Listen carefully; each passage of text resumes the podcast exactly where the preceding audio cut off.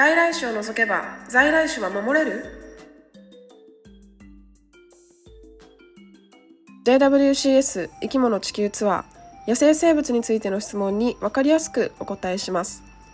認定 NPO 法人野生生物保全論研究会 JWCS によるラジオ番組生き物地球ツアーの第13回をお届けします。本日のナビゲーターは JWCS 事務局スタッフのあけです。よろしくお願いいたします。今回の配信はですね現在開催中のワイルドライフカレッジの講義中にいただいた質問です。外来種を駆除等で排除することで在来種を守れるかどうかという質問をいただきました。本日のガイドは JWCS 理事で東京学芸大学名誉教授の小川清さんです。よろしくお願いいたします。よろしくお願いします。小川さん住む場所や活動する時間帯が似た生態を持つ外来種と在来種が競い合って在来種が結果的に追いやられてしまうということは、まあ、よく起こるのでしょうか？そうですね一般論で言えば外来種は在来種の生物集団、まあ、コミュニティの中では生き残れないものです。それは外来種が新天地の環境に馴染めなかったり、在来種同士の生物間相互作用があって、新参者の外来種はなかなか参入できないからです。人間の社会と同じかもしれませんね。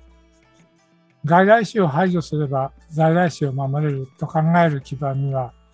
在来種が在来種より強い、あるいは勝るという意識があるのではないでしょうか。たまたま強い外来種がやってきた場合、在来種を食べたり、餌を独占したり、住処を奪ったりということが起こり、在来種の存続に悪い影響を与えることになります。強いと言いましたが、よくイメージされるような外来種と在来種が直接ぶつかり合って競い合う、戦い合うわけではありません。食物連鎖の上位にあるとか、天敵がいない、成長が早く大型になるなど、えー、そういう特徴を備えた場合のことを指します。うんなるほどそうなんですね。あの小川さんのご専門であるタンポポではどうでしょう？外来種が在来種を追いやるということは過去にありましたでしょうか、強い外来種タンポポが弱い在来種タンポポを駆除しているという話を聞いたことがある人は少なくないだろうと思います。この話は1970年代にマスコミを通じて広まり、学校でそう教えた先生もいました。しかしその根拠をはっきりせず、外来種が優れていると思われる性質を並べ立てて、外来種タンポポが広がっている、あるいはよく見かける、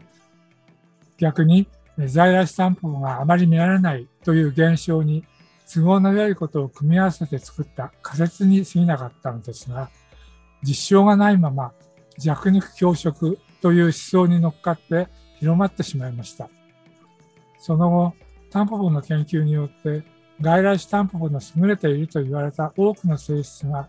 実は日本の多くの地域ではむしろ適合しないことが分かってきました。例えば種が発芽する温度の幅が広く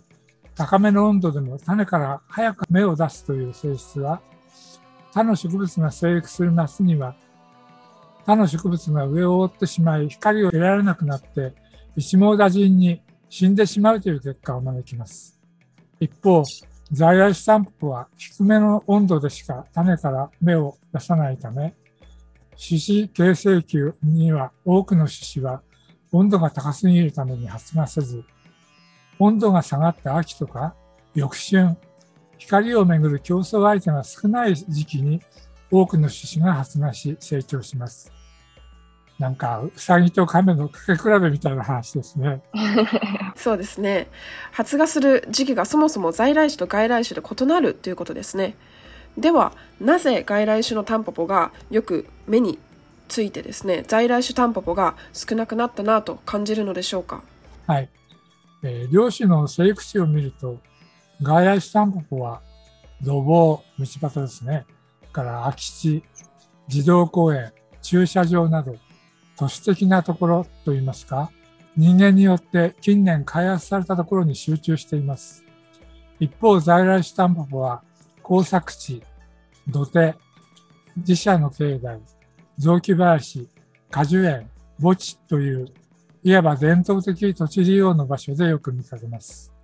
大雑把に言うと、外来種タンポポは他の植物が少ない場所に生育し、そういう場所は人間の手でどんどん増えていったのに対して、在来種タンポポは他の植物が生える場所に生育し、そのような場所は人間の手によってどんどん減少していった。これが起こったのは1960年代にスタートした高度経済成長期からでした。なるほど。そうすると、その外来種のタンポポを抜くと、どうなるのでしょうか？はい。外来種タンポポを抜いて駆除すると、抜かれた後の空間は空き地となるので、タンポポを含めて外来種の植物が新たに侵入して生育する空間を用意することになります。ですから、植物の場合、外来種の駆除は時間をかけて何回も何回も行う必要があります。それでも外来種の植物の侵入と駆除はいたちごっこできりがありません。外来種の駆除が在来種を守ることになるのは、池や島など狭く限られた空間の場合だけと言えるでしょう。この場合も、よそからの新規の侵入がないということが前提です。東京都心の池の調査では、外来種の亀は人間がアクセスできる公園の池などではどこでも生育していたのに、普段立ち入り禁止の庭園の池には皆無だったことがあります。動物の場合は、人の手で離されるということを防ぐことも合わせて必要なことです。うん、そうですね。まずは外来種を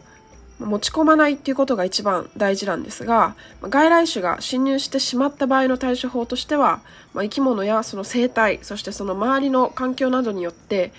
その対処法は大きく異なるということですね。そして何よりも人間による環境のか乱をなくすことっていうのが重要ですね。小川さん、本日はありがとうございました。どうもご清聴ありがとうございました。この番組ではリスナーの皆さんからの野生生物についての質問を募集しています。質問の送り方は JWCS のウェブサイトをご覧ください。次回の配信は9月末の予定です。ご質問お待ちしております。